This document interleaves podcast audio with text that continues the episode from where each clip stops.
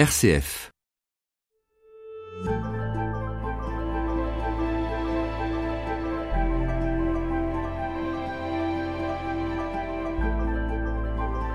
Laudato aussi a eu un retentissement très important quand elle est sortie en mai 2015. La première encyclique d'un pape entièrement consacré à notre rapport à l'environnement a été saluée par les catholiques, bien sûr, mais bien au-delà, puisque de nombreux militants écologistes ont remercié François de prendre publiquement position sur le sujet. Dans la sphère chrétienne, de plus en plus d'hommes et de femmes souhaitent s'engager très concrètement pour défendre la planète et lutter contre ce qui la dégrade. C'est le cas de Sébastien Dumont, qui avec son épouse Lucille a créé le rucher Saint-Ambroise il y a une dizaine d'années. Installé à Châteauneuf-de-Galore, dans la Drôme, cet apiculteur bio prend soin de ses abeilles avec une priorité, vivre la dimension d'écologie intégrale prônée par le pape François. Sébastien Dumont, bonjour. Bonjour Béatrice. Merci de nous recevoir euh, chez vous, dans la Drôme. Pour ouvrir cet entretien, euh, plantez-nous le décor. Où est-ce qu'on se trouve ici? Ben Là, on se trouve dans l'espace où la famille se réunit pour manger, pour cuisiner, euh, où les devoirs se font sur la table sur laquelle sont posés les micros aussi. Grande famille. Voilà. Oui, voilà. Nous, nous, avons sept enfants qui ont entre 8 mois et 17 ans et demi. Voilà, alors je suis apiculteur effectivement à Châteauneuf-de-Galore depuis 4 ans. On a déménagé, euh, auparavant on habitait à Épinouse. Euh, j'ai euh, actuellement euh, ma miellerie euh, dans laquelle je suis en location qui est à Chana exactement et j'ai le projet donc de construire une miellerie avec un projet plus global ici à Châteauneuf. Combien de, de ruches avez-vous? Alors 260 à peu près. C'est beaucoup pour un apiculteur? Disons qu'en vendant le miel en pot, donc avec un travail de commercialisation conséquent, voilà, c'est une taille correcte. Sébastien Dumont, vous êtes donc aujourd'hui apiculteur. Mmh. Vous aviez des origines euh, paysannes? Alors paysanne, pas ni mes parents, ni mes grands-parents. J'avais un grand-père qui était euh, garde forestier, mais mes deux grands-pères avaient des ruches, en tout cas. Mes deux grands-pères avaient aussi un grand jardin, euh, voilà. Mais j'étais proche culturellement, je dirais, de, de mes grands-parents qui étaient en Belgique qui avait un mode de vie, moi, qui me plaisait, une vie simple, euh, avec euh, effectivement un grand potager, euh, des animaux euh, élevés, voilà, pour un peu l'autosuffisance, une vie spirituelle très très simple. On va à la messe le dimanche, on va au vêpres le dimanche après-midi. Euh, le fait de pas parler beaucoup, de jamais juger, des choses comme ça. Des personnes qui ont fait la guerre aussi. Alors le, le jamais juger résonnait aussi comme ça, vous voyez, parce que je me souviens de mon grand-père qui avait quand même des idées tranchées, qui me racontait l'histoire une fois de, de, personnes sur lesquelles il s'était trompé pendant la guerre, tout simplement, vous voyez. Et donc ça lui avait euh, servi de, de, de leçon. De leçon. Oui, oui. Vous, vous habitiez avec vos parents dans la Sarthe Voilà, à Solem, exactement. À deux pas de la célèbre abbaye de Solem Exactement. Euh, sur les hauteurs, on a voyé euh, de chez nous, à peu près, à peu près à 700, 700 mètres de chez nous. On, on la voyait quand les arbres n'avaient pas poussé. Et ben, j'ai grandi un peu à l'ombre de l'abbaye sans beaucoup la connaître parce que voilà, je, déjà quand nous allions à la messe avec euh, ma maman euh, le dimanche, c'était à l'église paroissiale. Et ensuite, les, on croisait les moines euh, dans la rue et comme enfant, c'était sacrément impressionnant et c'était pas l'objet d'une rencontre. Hein. Alors euh, les grands grands moines avec leurs euh, voilà leurs habits noirs, leurs noirs. deux par deux, etc., qui marchaient en silence et tout. Euh, voilà, j'ai ce souvenir là. Par contre, j'ai eu euh, le, le, catéchisme qui m'a été donné par le curé de la paroisse et qui m'a marqué sur bien des plans, quoi. Le curé de Solem vous a appris quoi exactement? Parmi les quelques souvenirs que j'ai, c'était l'évocation du roi Josias qui était un roi juste, et le scandale de sa mort, euh, la bataille de Megiddo, euh, enfin la scandale, le scandale de la mort du juste. Et qu'est-ce que ça vous disait, ça? Ben, Je pense que peut-être tous les enfants, ou en tout cas comme enfants, voilà la question du mal, que le bien n'est pas forcément rétribué, pourquoi celui qui fait le bien meurt alors que celui qui fait le mal ne meurt pas, enfin ça habite les psaumes, hein. tout ceci. Oui, et puis avec la, en, la, figure du Christ. La figure du Christ, voilà, qui accomplit euh, tout ceci particulièrement.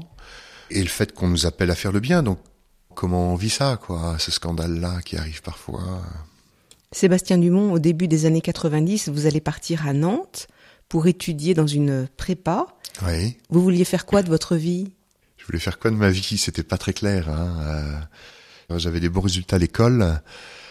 Alors euh, voilà, j'ai été en prépa euh, scientifique. Euh, bon, j'aimais beaucoup les sciences, hein, mais j'aimais j'aimais beaucoup la diversité. J'aimais beaucoup l'histoire aussi. voilà, les- la chose politique aussi. bon, énormément de choses. Donc j'étais un peu tiraillé pour choisir. Je savais pas bien en fait ce que je voulais. Après moi, ça a été dur malgré tout parce que c'était sur le plan plutôt de la vie intérieure. Euh, Voilà, même si j'étais pas inscrit fermement, euh, voilà, dans une vie ecclésiale, euh, le fait d'être hum, dans une monoactivité scientifique, euh, avec très peu de place laissée pour la respiration humaine, spirituelle, voilà, ça, ça, ça m'était dur. Moi, j'étais pas du tout fait pour ça. Euh, J'avais besoin de temps, euh, d'autres choses, de contemplation, quelle qu'elle soit. Durant cette euh, prépa, vous avez été agressé à Nantes en 1991. Et vous dites que cet événement, il a été euh, important. Qu'est-ce qui s'est joué là pour vous? Oui, c'était dans le tramway. Il a été déclencheur euh, sur bien des points. Ça, bon, ça a été euh, quelque chose peut-être d'assez anodin, euh, on pourrait dire, euh, mais il a, il a suscité en moi beaucoup d'interrogations et une, une mise en chemin existentielle sur euh, sur bien des plans. C'est pour ça que ça a été important pour moi. Tout simplement la, la confrontation avec la violence alors qu'on n'a rien fait, donc le scandale de la violence injuste. Je m'étais déjà battu. Euh, c'est pas du tout pareil de se battre avec quelqu'un qu'on connaît ou euh, d'être agressé par deux personnes qui ont trop bu et, et qui en qui en veulent à votre vie. Vous voyez.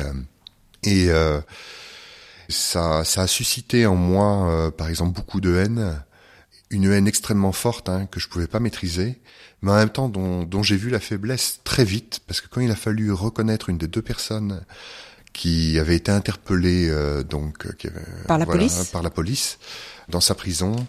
Quand le, le policier a ouvert euh, donc la grille et qui m'a demandé de le reconnaître, euh, cette personne-là s'était blessée à la main euh, quand en fait euh, lors de l'altercation, il avait sorti un cran d'arrêt. Il était tellement, euh, il avait tellement bu qu'il s'est finalement, il s'est blessé à la main avec quoi. Et donc quand moi j'ai vu ça, qu'il avait simplement un bout de son t-shirt enroulé autour pour soigner ça, mon premier réflexe a été de dire au policier mais vous l'avez pas mis de pansement. Donc en fait je suis arrivé avec plein de haine, très gêné pour le reconnaître. Et en fait, ce qui m'avait submergé était pas le fond de ce que j'étais, quoi. Vous Donc, avez été euh, surpris de ça?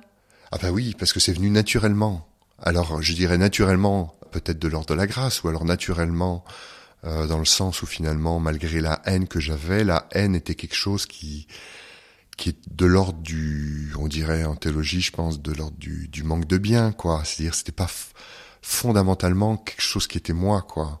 Ça n'a pas empêché ensuite les peurs quand je me baladais dans la rue ensuite, etc. et tout. Mais déjà, il y avait un, une trace d'espérance là-dessus. Et après, j'ai entamé un chemin un peu existentiel avec euh, la question comment répondre à la violence et au mal existentiellement encore une fois pas seulement euh, voilà si je rencontre quelqu'un qu'est-ce que je fais quoi hein.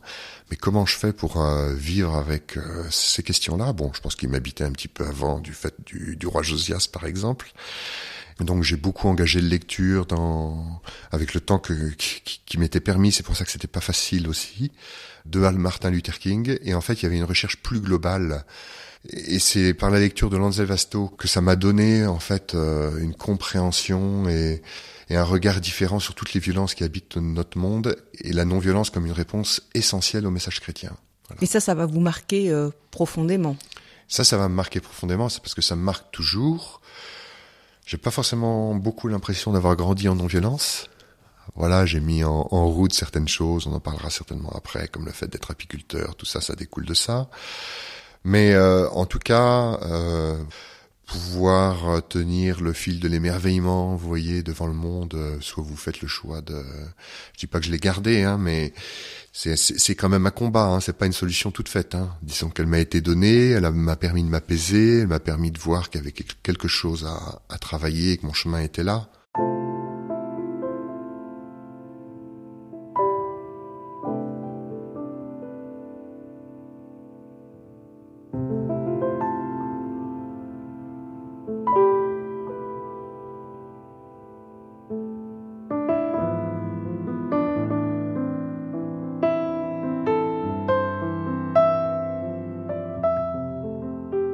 Sébastien Dumont, il y a des personnes qui disent avoir vécu une expérience spirituelle déterminante qui peuvent pratiquement dater le jour, l'heure, l'année. C'est un événement de ce type que vous avez vécu à Czestochowa euh, pendant les JMJ de 1991 Oui, au, premier abord, je pense qu'on peut dire ça. Euh, parce qu'effectivement, euh, voilà, le, prêtre de la paroisse, donc qui était ce moine bénédictin, m'a, invité à aller au JMJ. moi, j'ai reçu ça vraiment comme une immense nouvelle, parce qu'en fait, j'attendais que ça, que être appelé. J'aurais jamais fait la démarche de moi-même du fait euh, de ma famille qui m'y invitait pas, par exemple. Je n'aurais pas eu le courage, je pense. Et donc euh, ben là-bas, j'étais sûr que Dieu allait me toucher profondément dans mon cœur. Quoi. J'étais dans l'attente permanente. Vous attendiez, vous aviez un désir. Ah oui, un désir extrêmement fort. J'étais, il m'avait donné la grâce, euh, que la promesse que je serais touché. Et en fait, ça a été le 6 août 91 pour la fête de la Transfiguration. On marchait et euh, voilà, ça a été tout un tout un chemin où j'ai connu l'abandon d'abord, plutôt la dérélection, euh, du fait de difficultés physiques, alors que j'étais très sportif, euh, enfin très surpris de ce qui m'arrivait, quoi. Et je me voyais repartir finalement en France et, et, Dieu qui ne se serait pas donné à moi, donc je comprenais pas cet abandon, quoi. Et la grâce est venue euh, de façon euh, extrêmement présente à tel point que à la fois je pouvais dire je et en même temps tout ce qui je pouvais pas dire je quant à ce qui m'était donné quoi. Je t'en remercie, mais je j'aurais pas pu dire je, me suis converti. Ça aurait le je aurait été trop actif par exemple. Oui, c'était de l'ordre vraiment du don. Quelque chose qui vous traversait plus. Quelque chose qui me traversait, qui répondait à à la désespérance et à l'abandon que, que j'ai pu ressentir à ce moment-là qui venait donc euh, après cette altercation aussi que j'avais eue euh, dans, dans, le tramway. Donc j'arrivais avec plein plein d'attentes. Hein.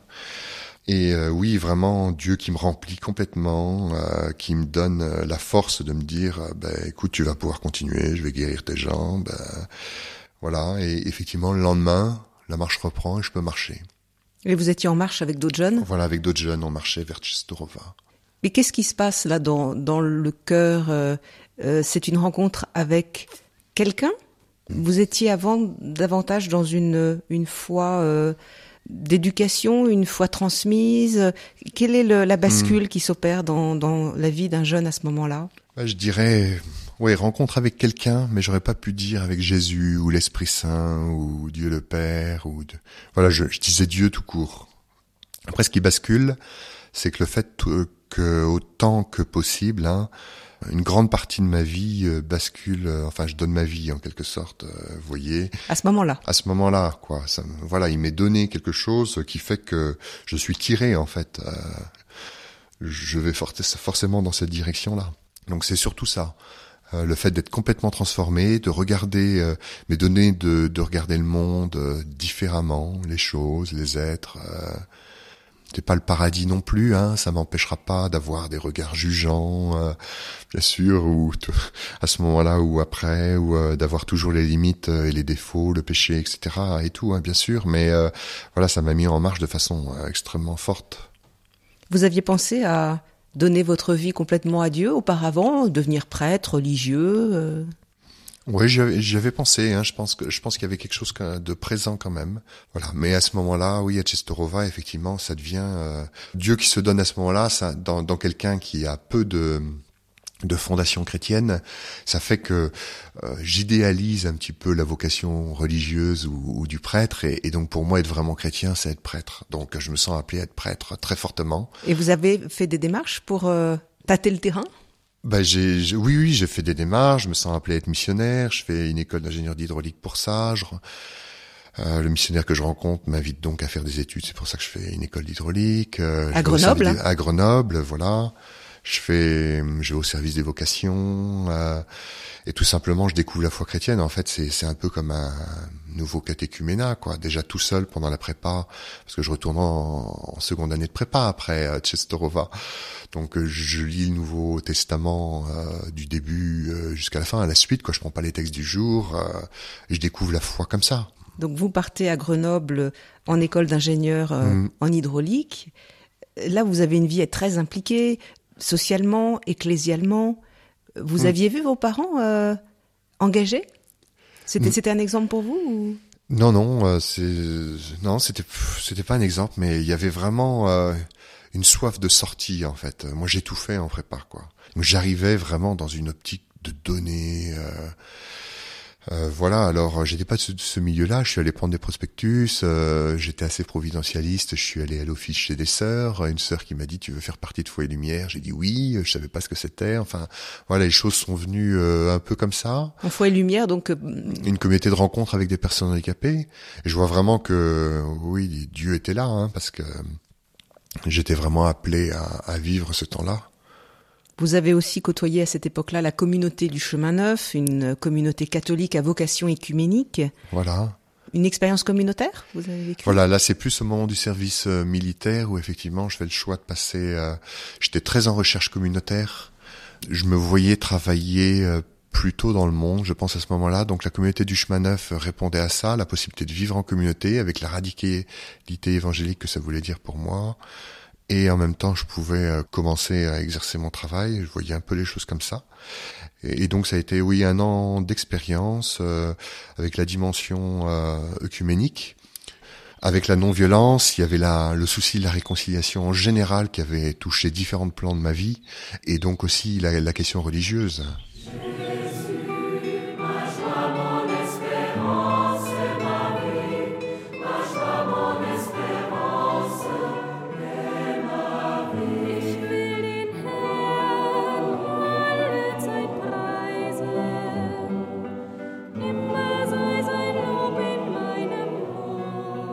Sébastien Dumont, euh, vous êtes catholique, vous nous parliez d'écuménisme et vous allez rencontrer une protestante puisque hmm.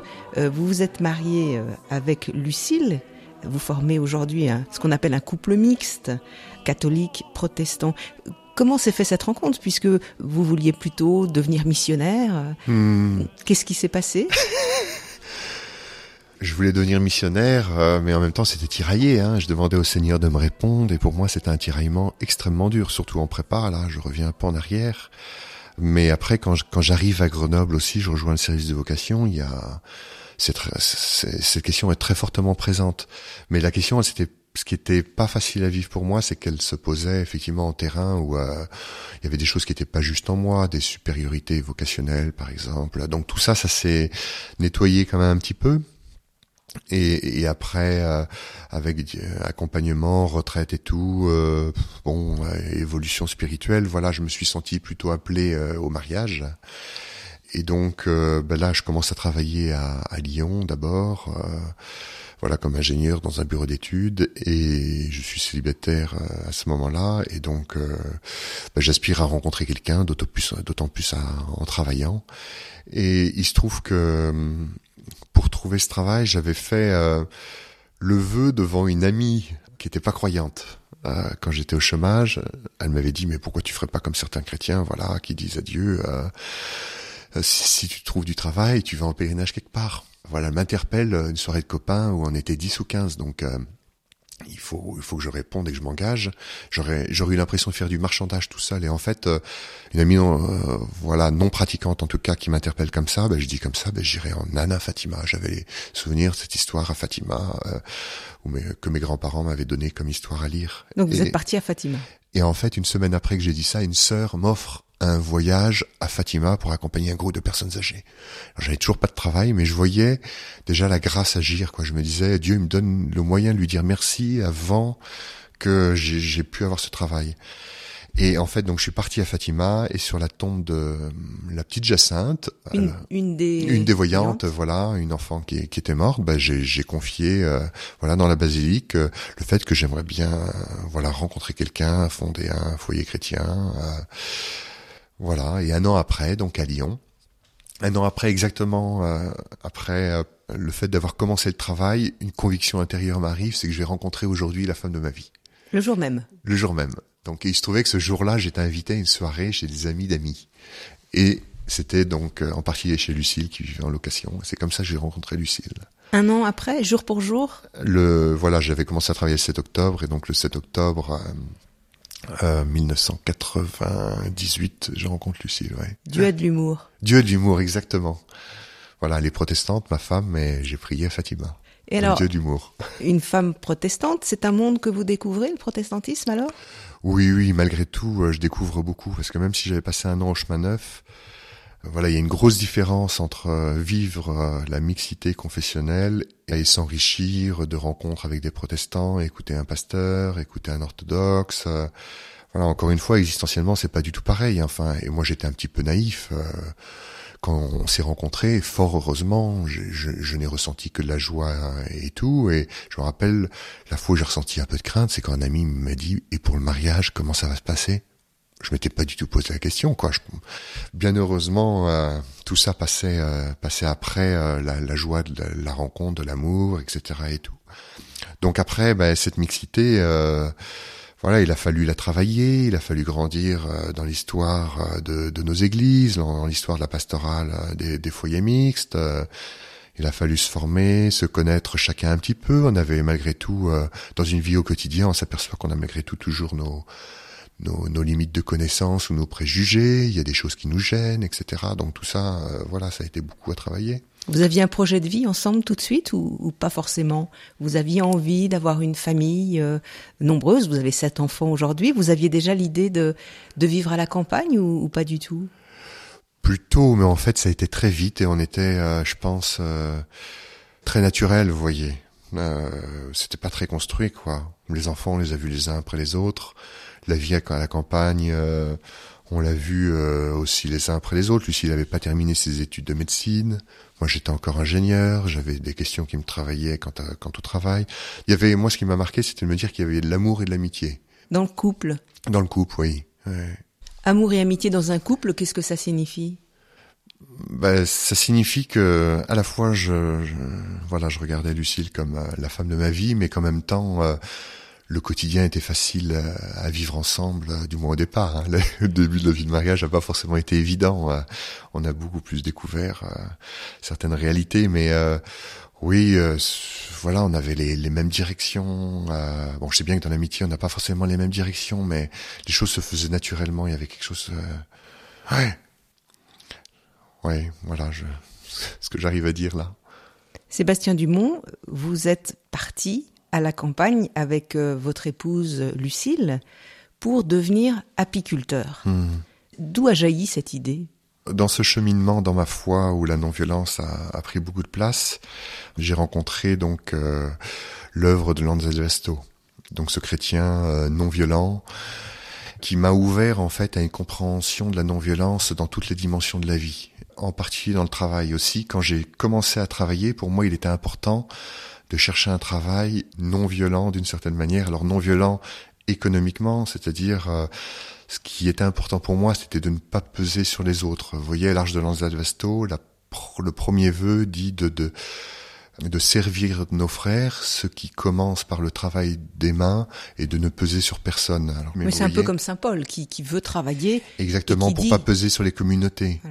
Voilà, ou alors euh, ça, c'est plus la spiritualité monastique qu'on retrouve aussi à l'Arche qui me parlera. Voilà, dans la règle de Saint Benoît, celui seul qui travaille de ses mains sera appelé vrai moine. Alors au début, dans ma vie d'ingénieur, je travaillais pas de mes mains, mais il y avait le fait que, comme dans la Genèse, que à une rémunération correspond une certaine sueur. Le fait qu'on gagne pas son pain sur le dos des autres.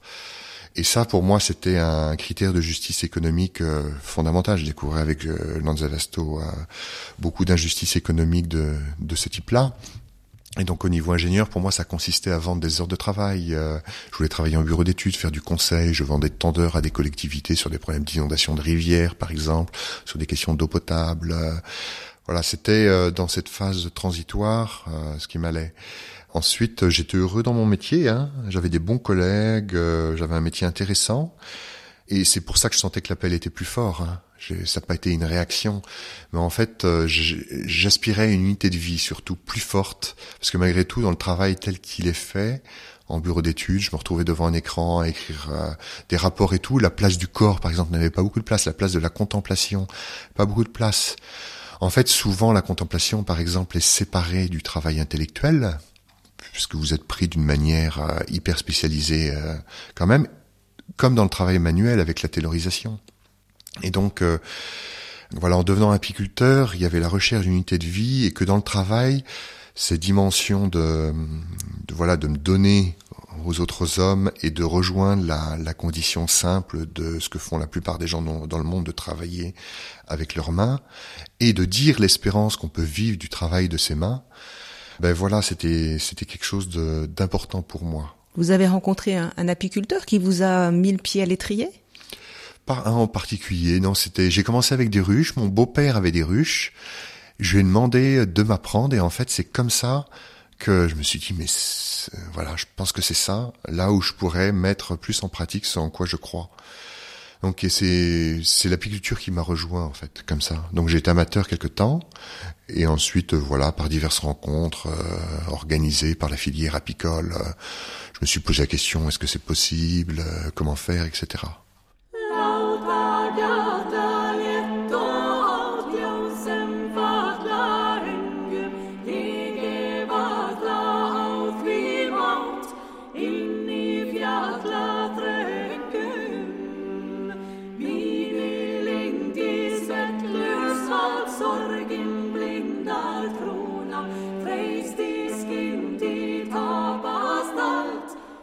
Grand témoin, Béatrice Saltner. Aujourd'hui, Sébastien Dumont, vous, avez 270 ruches euh, euh, dans, dans la région de Châteauneuf de Galore. Euh, qu'est-ce qui vous passionne dans, dans cette activité Passion, on pourrait dire, hein, qui, mmh. qui vous justement qui vous permet de mettre les mains à la pâte. Alors quand vous dites mettre les mains à la pâte, je dirais que ou les mains dans le miel. Les mains dans le miel. Ouais, le, le, le, miel est parfois est donc moins ferme que la matière qu'on rencontre souvent, quoi. Hein, euh, et, et c'est ça un petit peu, je pense, qui, qui me touche, c'est ce fait de découvrir que dans la question du travail, il y a un enjeu hyper fort et qui rejoint la question écologique. C'est qu'en fait, euh, par le travail et en particulier quand un travail euh, assez complet, donc pas exclusivement manuel euh, ni exclusivement intellectuel, on, on, va à la rencontre de la création, de la nature, de la matière. Et ça, c'est un champ extraordinaire sur le plan de la foi, sur le plan de l'écologie, parce que on professe un dieu, dieu créateur, mais qu'est-ce que je rencontre dans le quotidien? Souvent, on passe à côté de personnes ou des choses euh, sans prendre conscience que vraiment elles existent, ces choses-là et ces personnes. Et donc, dans dans le travail euh, d'apiculteur, euh, comme euh, dans beaucoup de travail, euh, vous avez cette rencontre en fait avec le réel qui vous transforme. Par exemple, ben, il y a cette aridité que vous pouvez rencontrer au début parce que vous devez affronter la matière qui vous résiste. Quand j'ai fabriqué mes ruches, par exemple, j'ai raboté, j'ai cloué et tout. Donc ça exerce la patience, ça exerce la résistance. Vous n'êtes pas tout puissant devant ça, pas une toute maîtrise. Et vous, votre manière d'être au monde change avec ceci. Et ça, c'est hyper important parce que on est tous malgré tout euh, habités par le, le, le, cogito ergo sum. Je pense donc je suis Descartes qui appelle ensuite à être maître et possesseur de la nature, comme il dit, alors que quand vous vivez de façon existentielle un petit peu ce que je disais, mais que je pourrais déployer un peu plus, vous affrontez plus le fait que les choses me résistent, donc je suis et ça vous donne un autre rapport au monde. Vous voyez, les choses existent différemment. Mais souvent, on est fâché justement que ça nous résiste. Hmm. Vous avez l'air de dire que ça, au contraire, c'est un enseignement. Oui. Ouais. Ben, fâché, je sais pas. Moi, je n'ai pas été fâché. J'ai. Non, mais beaucoup de gens aujourd'hui euh, qui ont des, par exemple, travaillent dans une entreprise, il y a, y a de l'efficacité, de la rentabilité, hmm. et donc on veut pas que les choses nous résistent. Alors, je dis pas que tout ce qui, que c'est toujours bien quand ça nous résiste. Hein mais euh, c'est plutôt les choses qui résistent dans le monde tel qu'il est.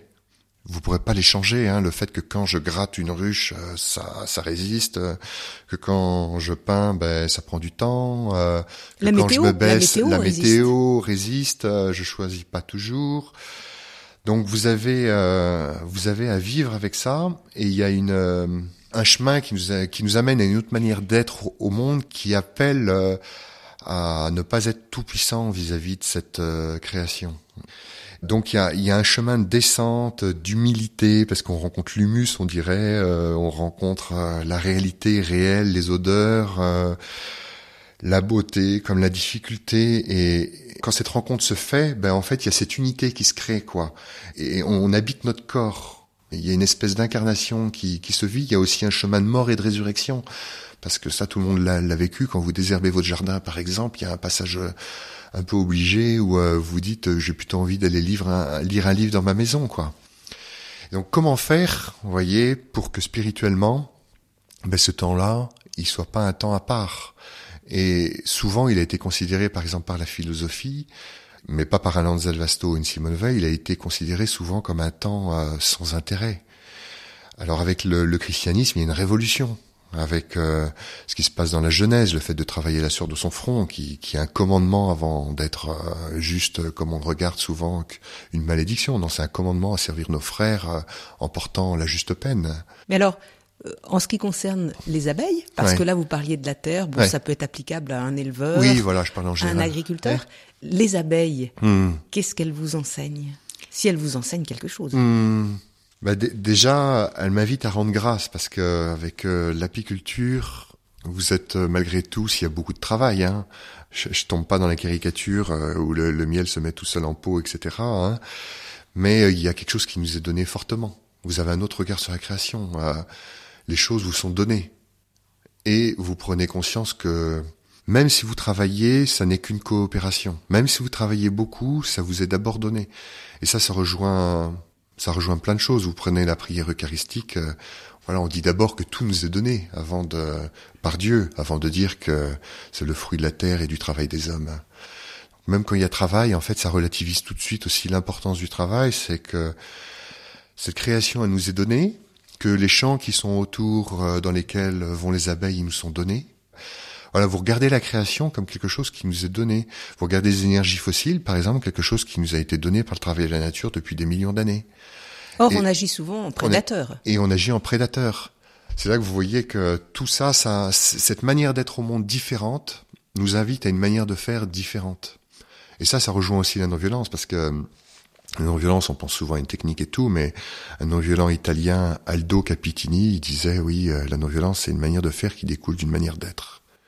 Et je disais là, hier, pas plus tard qu'hier, avant que vous veniez, le pape Benoît XVI, en 2007, lors de la journée de la paix, je crois qu'il disait que la non-violence est d'abord une manière d'être. Donc, la manière d'être au monde, la manière d'être aux choses qui, qui existent autour de nous, comment on les reçoit, ça conditionne comment on agit envers elles.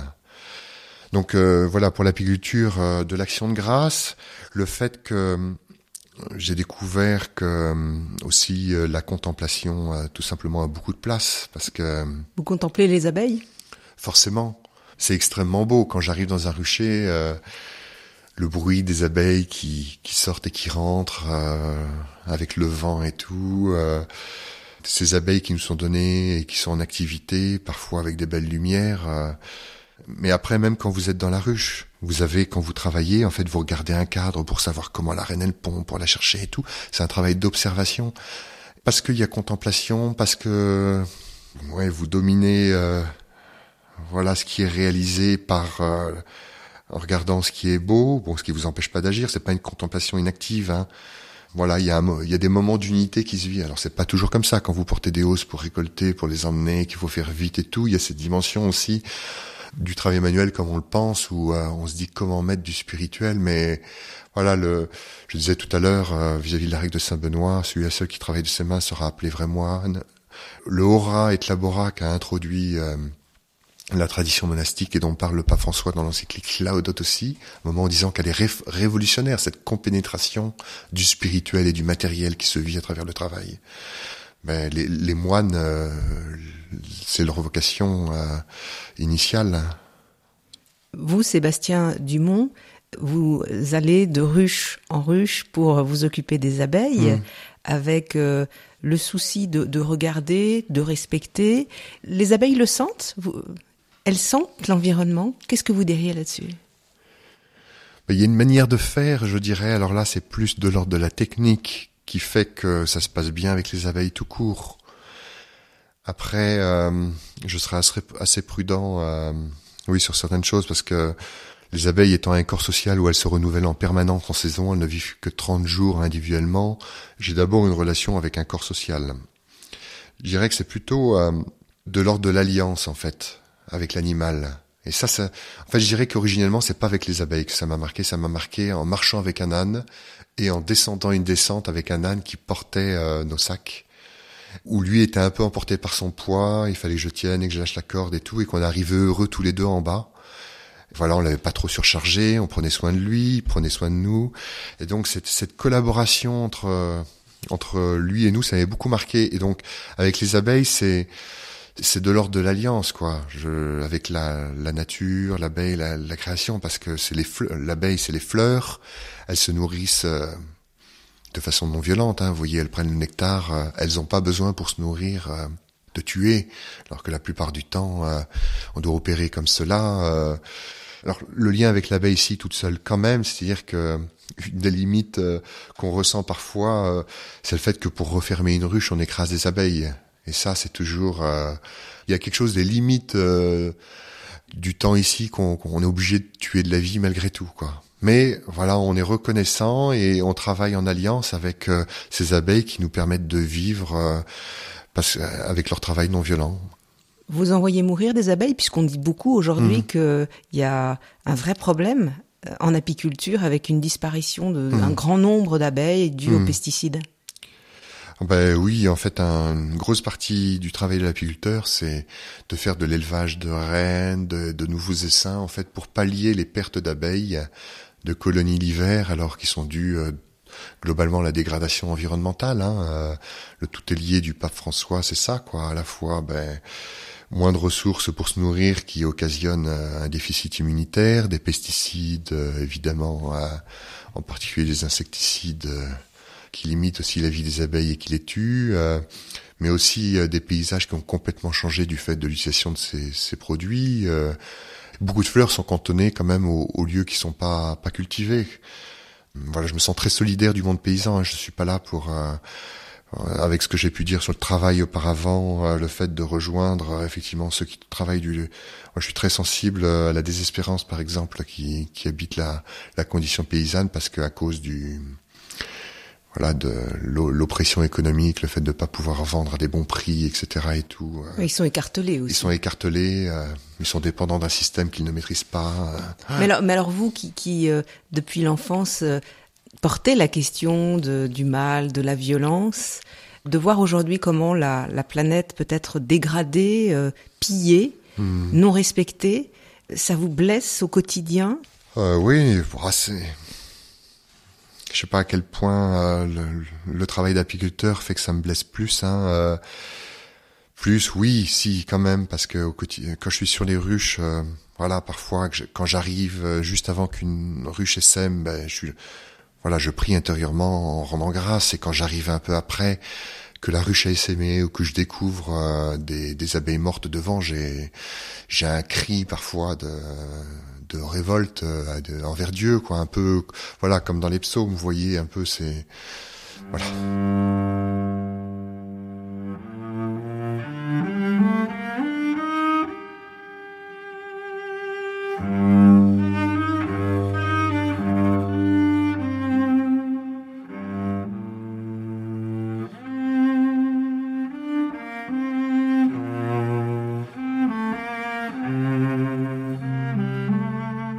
Quels sont les, textes qui vous marquent le plus dans l'Évangile, Sébastien Dumont, et qui pourraient rejoindre ce goût pour euh, l'unité, l'unité en soi-même, l'unité entre l'homme et l'animal, entre l'homme et la création?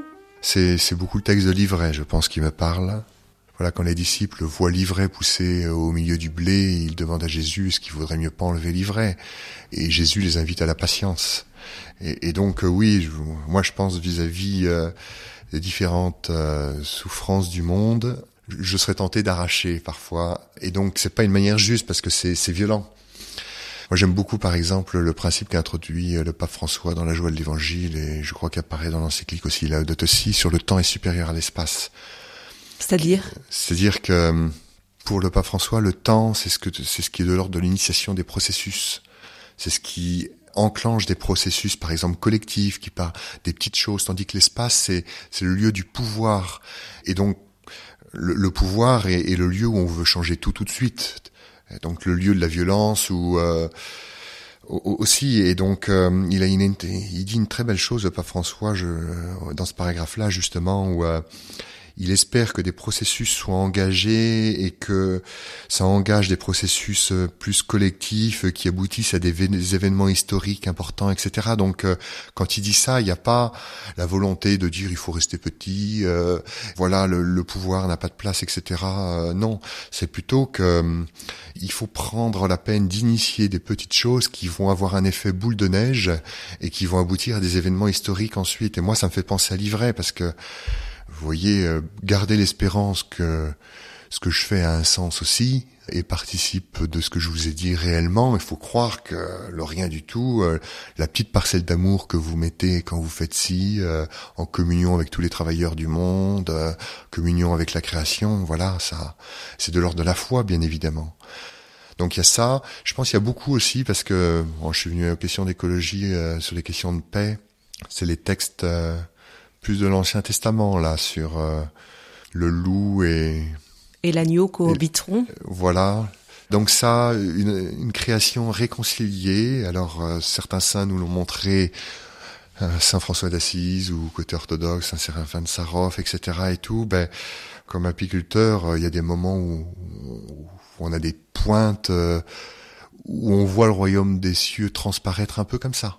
Moi, les fleurs, par exemple, ça me parle beaucoup. Quand je respirer des fleurs, bah, ça me fait grandir spirituellement, vous voyez. Donc pour moi, les fleurs sont un, un affleurement du, du royaume des cieux, vraiment. quoi. voilà, j'ai fait une retraite, par exemple, euh, en début d'année. Je, je, respirais pendant que je priais euh, des fleurs, des fleurs d'amandier, puisque c'était l'époque.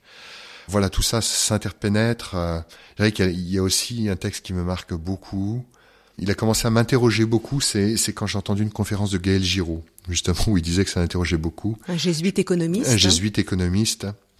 C'est que celui qui a des oreilles entend, que celui qui a des yeux pour voir voit. C'est dans Jérémie, c'est Dieu qui s'aperçoit que son peuple ne se rend pas compte, quoi. Et donc ça, c'est une parole sacrément interrogeante, parce que quand je vous disais tout à l'heure, euh, avec le métier, un rapport au réel qui nous donne une manière d'être au monde, qui nous invite à l'engagement écologique, on pourrait dire, pour faire euh, raccourcir un petit peu. Il y a ce mystère-là qu'effectivement on se dit parfois, on a beau parler, dans, euh, parler, dire, euh, ben, les gens ont des oreilles, ont des yeux, ils n'entendent pas, ils ne voient pas. Quoi. On affronte ce qu'a vécu Jésus et tout. On pourrait dire ça pour les catastrophes écologiques qui se succèdent. On parle mm. de l'écologie depuis les années 70. On a l'impression que il y a une comme une sorte de d'autisme, de d'incapacité à entendre et à, regarder le réel. Oui, tout à fait. C'est Jean-Pierre Dupuis, euh, ça me marquait beaucoup aussi, qui a cette phrase bien connue, euh, la difficulté de passer du croire au savoir. On ne croit pas ce que l'on sait. Aujourd'hui, euh, on a plein de rapports, GIEC, les catastrophes, comme vous dites, sont arrivées, etc. et tout. Et finalement, on a du mal à y croire. Ouais, voilà, nous avons à prier pour qu'on advienne complètement l'existence, complètement. Sébastien Dumont, vous évoquiez euh, le rôle de, de la prière, de, de, la méditation, de la contemplation euh, dans votre métier d'apiculteur. En même temps, vous êtes capable d'agir avec d'autres. Vous avez par exemple été euh, fauché des, des champs d'OGM. Alors on peut se dire, mais est-ce que c'est vraiment compatible avec l'évangile, la foi chrétienne, d'aller comme ça, voilà, faucher un, un champ mmh. alors que c'est interdit? Parfois, il, il est bon d'oser des, gestes euh, avec d'autres? Oui, euh, il faudrait un petit peu de temps pour déployer ceci, parce que c'est inscrit euh, dans une action de désobéissance civile où on signait une charte. ça s'inscrivait dans une action non violente parce que tous les moyens démocratiques avaient été épuisés. Donc ça, même le droit national reconnaît un état de nécessité parfois qui peut faire que on désobéit des lois parce que ces lois sont injustes. Euh, bon, on peut penser à plein d'exemples historiques importants. Moi déjà, d'une part, ça a été initié par quelqu'un de l'Arche de Lanzavasto, donc il y avait une tradition de non-violence derrière, chrétienne, avec un sens de la loi, et un tel sens de la loi que parfois on est obligé d'y désobéir pour obéir à une loi supérieure. C'était pas un acte, comme on dirait, euh, anarchiste. Hein. Et d'ailleurs, ça s'inscrivait dans la grande tradition non violente aussi, parce que Pour ma part, euh, moi j'ai envoyé ma carte d'identité, euh, j'ai demandé à aller en prison. euh, je reconnaissais, on faisait pas ça. C'était consciemment que C'était euh, consciemment. vous enfreigniez une loi qui vous Voilà. semblait injuste. Ça ne me réjouissait pas hein, de- d'en- d'enfreindre une loi, mais euh, voilà, il n'y avait plus le choix. Et de nombreux pays le disent hein, d'ailleurs. S'il n'y avait pas eu des campagnes de désobéissance civile en fauchant des OGM, il y aurait des OGM en France aujourd'hui. Donc pour moi, la cohérence allait jusqu'à parce qu'ils arrêtaient les personnes les plus connues, les José Bové ou, ou voilà, ou différentes personnes plus impliquées que moi. Voilà, pour moi, le souci de cohérence imposait de dire, mais moi, je, suis prêt à assumer la peine, quoi. Je fais pas ça. Je suis là euh, pour empêcher pour éveiller, quoi. Ça me, ça ne me réjouit pas du tout de désobéir, euh, à, même à des lois euh, injustes, parce que je semble mettre un désordre, mais le désordre sera plus grand si je ne désobéis pas. Donc là, vous vous inspiriez un peu de, Gandhi, par exemple. Gandhi, par exemple, euh, vous voyez, Martin Luther King. Martin Luther King, beaucoup, moi qui m'a beaucoup marqué, mais qui rappelle, euh, qui rappelle ce que dit saint Thomas, d'Aquin- euh, qu'il est du devoir du chrétien de désobéir à une loi injuste, ou saint Augustin. Et que désobéir, ça n'est pas désobéir, c'est obéir. Ça rappelle aussi ce que, disent les apôtres, voilà, dans les actes des apôtres, obéir à Dieu plutôt qu'aux hommes, quand les lois des hommes ne sont pas justes. Euh, moi, j'en ai pris conscience, vous voyez, une fois. C'était le fils d'un général, et ce général-là avait été résistant sur le plateau des Glières. Et en fait, son père général avait été d'abord euh, plutôt légitimiste auprès du, du régime de Pétain. Et en fait, euh, voyant que ça ne répondait pas aux exigences morales, est passé dans la résistance. Et lors de ces tables rondes, il lui a été demandé, mais votre père a désobéi? Et il a répondu comme ça, mais mon père n'a jamais désobéi. Il a continué tout simplement ce pourquoi il obéissait. C'est ça, je veux dire. Vous voyez, pour un militaire, par exemple, qui avait désobéi apparemment aux autorités légitimes, il avait désobéi, ben lui ne considérait pas ça comme de la désobéissance, vous voyez. Mais vous avez constamment des enjeux historiques qui se posent, où il y a des lois injustes. Et voulez- on a l'obligation morale de ne pas obéir à ces lois injustes en assumant les conséquences de ces actes, hein, pour ma vous voulez dire que demain, on pourra dire, il y a eu quelques résistants au début du XXIe siècle contre euh, OGM, contre telle ou telle Bah, décision, euh, Monsanto et autres, et que c'était des voilà, c'était des pionniers et qu'ils Mhm. étaient peu nombreux, mais que ça a eu du sens. Ah oui, oui, oui, je, je, je l'espère. Hein, je, je, je crois le voir, comme je vous disais. euh, de toute façon, euh, quand on dit déjà que s'il n'y avait pas eu ça, il y aurait eu des OGM plein partout en France. Je pense que les moyens, ça a beaucoup compté aussi, parce qu'effectivement, euh, la non-violence est efficace et qu'il y aurait eu d'autres d'autres moyens, ça n'aurait pas été aussi efficace. Il y a l'aspect aussi, euh, je me rappelle, qui nous a été souvent reproché la propriété privée. Et je me suis aperçu qu'il y avait quelque chose d'extrêmement fort là-dessus, parce qu'on allait couper euh, des brins de maïs euh, sans violence, hein, je le précise, parce que parfois, euh, nous, on a eu des personnes en face qui voulaient nous empêcher de couper, qui avaient des battes de baseball. Hein. Nous, on n'a jamais eu de batte de baseball. euh, on venait juste avec nos mains pour ach- arracher un ou deux pieds de maïs, chacun. Bien, c'était au nom d'un bien commun, au nom du bien commun. C'était pas une action anarchiste. Et, et donc ça, c'est pas toujours compris parce qu'on oublie le principe de destination universelle des biens. Donc essayé de faire prendre conscience avec un certain être au monde où on prend conscience que tout nous est donné. Or, on invoque souvent la propriété privée pour dire euh, Vous on a le droit de faire ce qu'on veut. Mais ça, c'est pas chrétien de dire qu'on peut faire ce qu'on veut chez soi, quoi. Là, vous prenez la Laudato aussi, avec les questions sociales en particulier et tout. Je prendrai pas le temps de, de, résumer et tout, mais il y a plein de choses extrêmement fortes qui sont qui sont dites, de, de, donner à chaque paysan le, le, le moyen d'assurer sa subsistance, que le bien commun qu'est la terre, euh, ben, il est fait, il est fait pour euh, le bien commun euh, de tous les hommes et qu'on peut pas abuser euh, de la propriété privée. La propriété privée, elle est au service de la destination universelle des biens. Personne ne viendrait dire euh, c'est ma propriété privée. euh, je, je commets des actions mauvaises sur mes enfants, sur ma femme. Pour autant, quoi, la propriété privée n'autorise pas tout. Et là, en particulier, on voyait les, les limites de la propriété privée, puisque la diffusion des pollens dépassait les limites de la propriété privée, et l'abeille, elle montre bien ça. Or, euh, le tout est lié est très souvent oublié dans nos façons de raisonner, quoi. Avec le, la propriété privée, avec le fait que ce qu'on fait a des, des impacts en bien ou en mal sur nos frères, euh, voilà.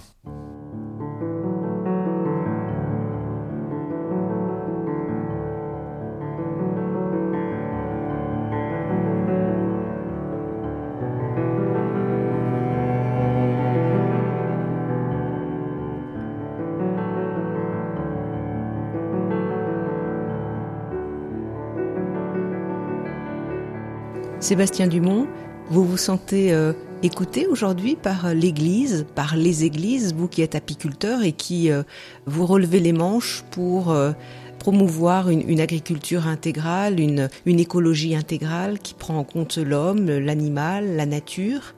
Ça bouge et effectivement, après, je je, je, suis pas en mesure hein, de dresser un diagnostic précis euh, dans chaque diocèse. En tout cas, vous vous engagez dans, la, dans le diocèse de, de, Valence. Voilà, dans le diocèse de Valence, ça bouge effectivement. Il y a un observatoire diocésain des réalités écologiques qui a été euh, créé, par exemple, euh, il y a deux trois ans ou trois quatre ans, euh, suite à un synode cette prise de conscience aussi de faire des ponts entre ces deux mondes qui se rejoignent sur certains plans pour faire le bien dans la mouvance écologiste, j'ai rencontré énormément de personnes, et non chrétiennes plutôt, euh, j'ai rencontré énormément de personnes de bonne volonté, vous voyez.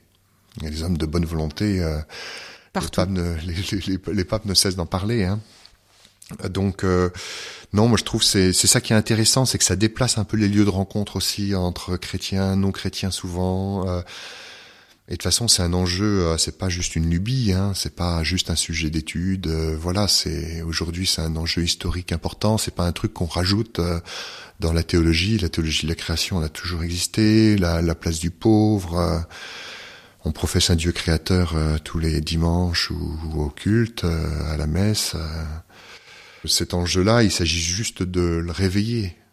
Voilà, la dimension écologique, ça, c'est comme la dimension œcuménique. Hein c'est intégrante notre notre être chrétien. C'est cette dimension de réconciliation euh, avec la création en général. Aujourd'hui, ça vous rend heureux euh, quand vous regardez euh, en arrière ce trajet, hmm. cette construction pas à pas à la suite du Christ? Vous avez évoqué tout votre parcours. Qu'est-ce que vous diriez a posteriori? Oui, il se trouve qu'en plus, j'ai eu 45 ans l'an dernier.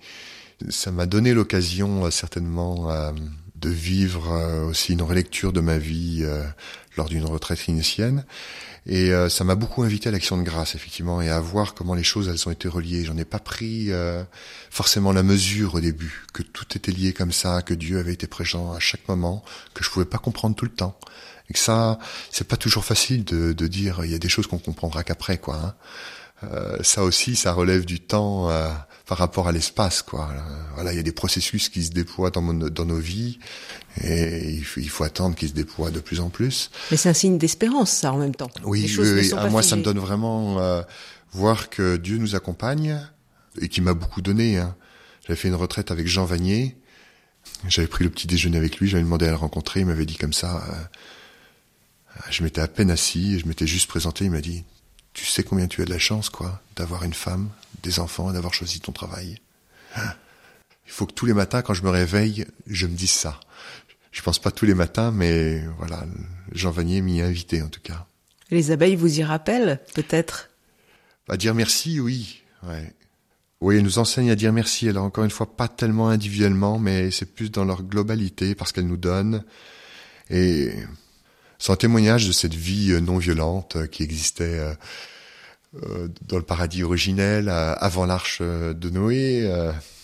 Le combat pour moi, c'est de vivre toujours dans l'espérance et la joie en gardant toujours dans le cœur les situations tragiques que vivent par exemple les différents travailleurs pauvres en France ou dans le monde. Et c'est beaucoup ce que j'ai aimé dans l'encyclique, par exemple la, la aussi, c'est qu'à chaque fois que le pape François y parle d'espérance, il n'oublie pas le côté tragique. Donc euh, ma joie ou mon espérance, elle est, elle existe parce que j'ai reçu beaucoup, euh, parce que la foi me, donne ceci et tout. Mais c'est vrai que je, je suis attentif, euh, peut-être parfois un peu trop. Hein, mais je suis attentif à, à ce que ça soit pas une joie, une espérance désincarnée ou qui quitte euh, ces, ces lieux-là, quoi. Et que quand je suis devenu apiculteur, vous voyez, c'était pour dire une bonne nouvelle, comme je l'ai dit à un moment, je crois aussi, du fait qu'on peut vivre du travail de ses mains avec un travail complet, uni, euh, etc. Enfin, pour dire, euh, proclamer simplement voilà, sans rien dire avec ma bouche, hein, bien sûr, mais sinon là aujourd'hui avec vous, Béatrice, donc la, la bonne nouvelle de l'existence, effectivement, dans cette création. Hmm. Un grand merci à vous, Sébastien hmm. Dumont. Pour ceux qui voudraient en savoir plus euh, sur votre activité, on peut citer le, le, site internet que vous avez créé, leruchersaintambroise.fr. Merci à vous. Merci à vous, Béatrice.